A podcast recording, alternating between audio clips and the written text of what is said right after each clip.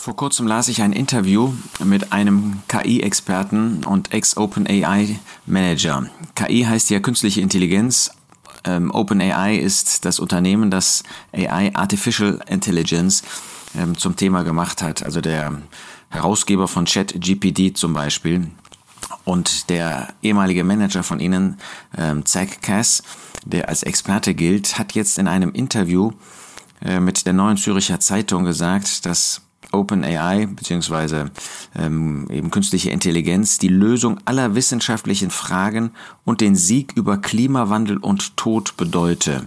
In diesem Inter äh, Interview zeigt er, wohin ähm, die künstliche Intelligenz geht. Das führt in eine Welt, in der Menschen nicht mehr arbeiten müssen, langfristig. Ähm, wie man dann Dinge bepreise, wenn sie nicht mehr knapp sind, sei vielleicht eine der größeren Herausforderungen. Auf die Nachfrage, von welchem Zeithorizont er spreche, ich denke, es gibt eine gute Chance, dass ich selbst ewig leben werde, falls ich nicht von einem Auto überfahren werde. Hochinteressant, ähm, dass er gerade von einem Auto spricht. Ähm, er wird dann natürlich befragt, wie soll das denn funktionieren? Wenn Sie sich lange genug mit KI beschäftigen, dann seien das eben keine verrückten Aussagen, sondern dann werden sie wahrscheinlich zu dem Schluss kommen, dass sie alle Probleme löst oder uns alle umbringt. Ich glaube an ersteres. Nun bin ich selber kein ähm, Freund davon, ähm, alle Technik und auch alle technische Entwicklung ähm, irgendwie als, als bedrohlich, als schlimm ähm, mir an die Wand malen zu lassen. Ähm, natürlich mag es Dinge geben, auch im Bereich und gerade im Bereich von KI, künstlicher Intelligenz, die in eine Richtung führen, wo wir besser verstehen, wie der Antichrist und auch der römische Herrscher nach Offenbarung 13 und anderen Kapiteln ihre Methoden ähm, durchsetzen können, ihre Vorstellungen, ihre Überzeugungen durchsetzen können, durchsetzen können und zwar weltweit. Das sind natürlich irgendwie, ähm, wird das kaum anders funktionieren als mit modernen Methoden der Technik, der IT, sagen wir der ähm, künstlichen Intelligenz, Artificial äh, Intelligence. Aber ähm, das heißt nicht, dass da heute schon in diese Richtung ähm, auch schon Funktionen äh, vorhanden sind und uns irgendwie bedrohlich erscheinen müssen. Ähm, wir haben irgendwann Computer gehabt, irgendwann haben wir das Internet gehabt. Heute arbeiten wir vernetzt und wir sind alle Nutznießer davon, können das zum Guten nutzen, genauso wie der Teufel das natürlich nutzen kann und auch nutzt. Insofern hat jede äh, neue, neuere Technik, neue ähm, Erfindung hat als Ergebnis letztlich, dass man das zum Guten nutzen kann. Es ist eine technische Plattform zunächst mal oder auch zum Negativen. So wie wir gute Inhalte im Internet finden und wenn wir sie nutzen, ist das zum Segen und wir finden auch scheußliche, böse Inhalte und wir finden auch solche, die man auf den ersten Blick gar nicht als böse erkennt und wo man sich ganz leicht auf falsche Bahnen führen lassen kann. Aber zurück zu dieser, ähm, zu diesem Hochmut, ähm, zu dieser Hybris, in der dieser Mann spricht, wir kommen zum ewigen Leben. Man fragt sich ja, ob er schon sein eigenes Todesbuch geschrieben hat. Es gab mal einen ähm, Herrscher, einen König Herodes, der sich als Gott hat verehren lassen und dann durch Würmer zerfressen sterben musste. Nun, wir wissen die Wege Gottes nicht. Ja, wir brauchen gar nichts anzukündigen und wir brauchen gar nichts zu erwarten. Jeder Mensch steht in Gottes Hand und wir wollen einem solchen Menschen nichts Böses wünschen, sondern im Gegenteil, wir wünschen, dass er Jesus Christus als Erretter annimmt und dass er zur Umkehr geführt wird. Und Gott sei Dank, es gibt Menschen, ähm, die durch eine gewisse Hybris, durch einen Hochmut gekennzeichnet waren im, im menschlichen Bereich, im wissenschaftlichen Bereich, die zu Gott gefunden haben. Und das wünschen wir einem solchen. Aber wenn so jemand fortfährt, dann wird er spätestens vor dem Richterstuhl des Christus, vor dem großen weißen Thron erleben, was das für eine Hybris war und dass er verloren geht. Aber manchmal greift Gott auch vorher ein und dann benutzt er gerade solche Aussagen, die jemand selbst getroffen hat. Ich denke, es gibt eine gute Chance, dass ich ewig leben werde, falls ich nicht von einem Auto überfahren werde. Was für eine Ankündigung fast. Schauen wir uns in Gottes Wort an, was zu dem ewigen Leben gesagt wird. Was hatte Gott zu Adam und Eva gesagt? Von dem Baum der Erkenntnis des Guten und Bösen, davon sollst du nicht essen, denn an dem Tag, da du davon isst, musst du sterben.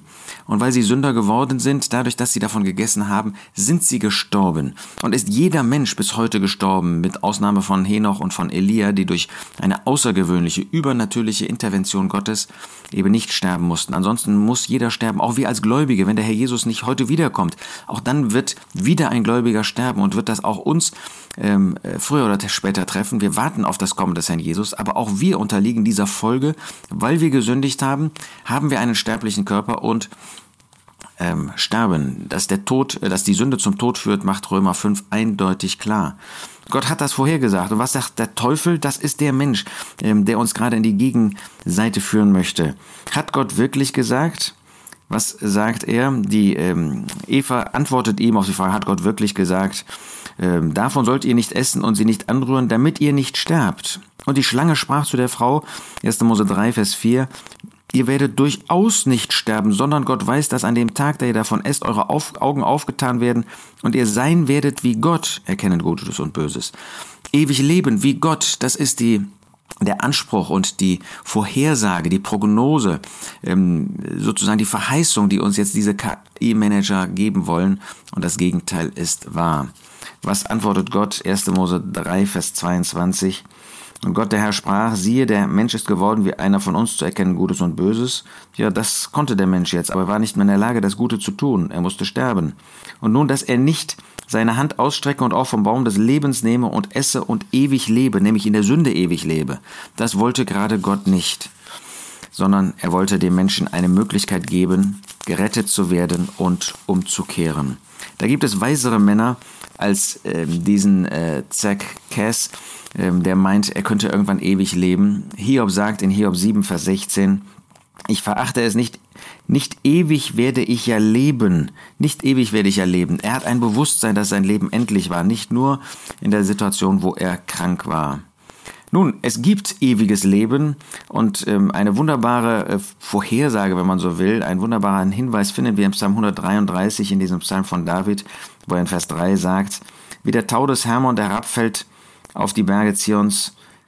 Er sprach vorher von dem Öl auf dem Haupt und auf dem Bart Aarons. Wie der Tau des Hermon, der herabfällt von dem Berg Zions. Denn dort hat der Herr den Segen verordnet, Leben bis in Ewigkeit. Wer zu Gott kommt, wer Gott als Retter annimmt, Rettergott, wer den Herrn Jesus als Retter annimmt, der hat in der Tat die Verheißung des ewigen Lebens. 1 Timotheus 1, Vers 16. Und darum ist mir Barmherzigkeit zuteil geworden, damit an mir dem ersten Jesus Christus, ersten Sünder, mir äh, Jesus Christus, der die ganze, die ganze Langmut erzeige, zum Vorbild für die, die an ihn glauben werden, zum ewigen Leben. Oder auch in Kapitel 6 finden wir dann in Vers 12, dass der gleiche Apostel sagt, kämpfe den guten Kampf des Lebens, des Glaubens, ergreife das ewige Leben, zu dem du berufen worden bist. Gott hat uns das ewige Leben heute schon geschenkt, wie Johannes das ausdrückt. Ich komme darauf zurück gleich. Aber das volle Maß dieses ewigen Lebens werden wir erst im Himmel haben. Da wird Gott uns den vollen Genuss, ohne durch die Sünde gestürzt zu sein, schenken. 1. Johannes 2, Vers 25 lesen wir, Und dies ist die Verheißung, die er uns verheißen hat, das ewige Leben. Und dann lesen wir noch in Kapitel 5, Vers 11, dies ist das Zeugnis, dass Gott uns ewiges Leben gegeben hat und dieses Leben ist in seinem Sohn. Mit anderen Worten, Leben, wahres Leben, ewiges Leben gibt es in dem Herrn Jesus, in Gott und in sonst niemandem. Wir brauchen nicht zu hoffen, zu warten, zu denken, dass wir irgendwie mit künstlicher Intelligenz, mit anderen Fortschritten der Medizin zu ewigem Leben kommen werden. Das werden wir nicht. Die einzige Möglichkeit, ewiges Leben zu bekommen. Und das ist essentiell, das ist lebensnotwendig. Denn ohne ewiges Leben geht der Mensch verloren. Aber das kriegen wir nur in dem Herrn Jesus. Nur wer sich vor dem Herrn Jesus niederbeugt, nur wer Jesus als Retter annimmt, nur wer Gott seine Sünden bekennt und erkennt, dass der Herr Jesus für seine Sünden gestorben ist, der wird ewiges Leben bekommen. Das wird für die meisten äh, womöglich, wenn der Herr Jesus nicht heute Morgen wiederkommt, wird das jedenfalls für viele noch bedeuten, durch den Tod gehen zu müssen. Aber dann ist der Tod die Eingangstür zum Leben, zu dem dauerhaften, zu dem ewigen Leben in seinem vollen Maß. Wunderbar, dass Gott uns das schenkt. Aber er schenkt es uns nicht durch Technik, sondern allein in Christus.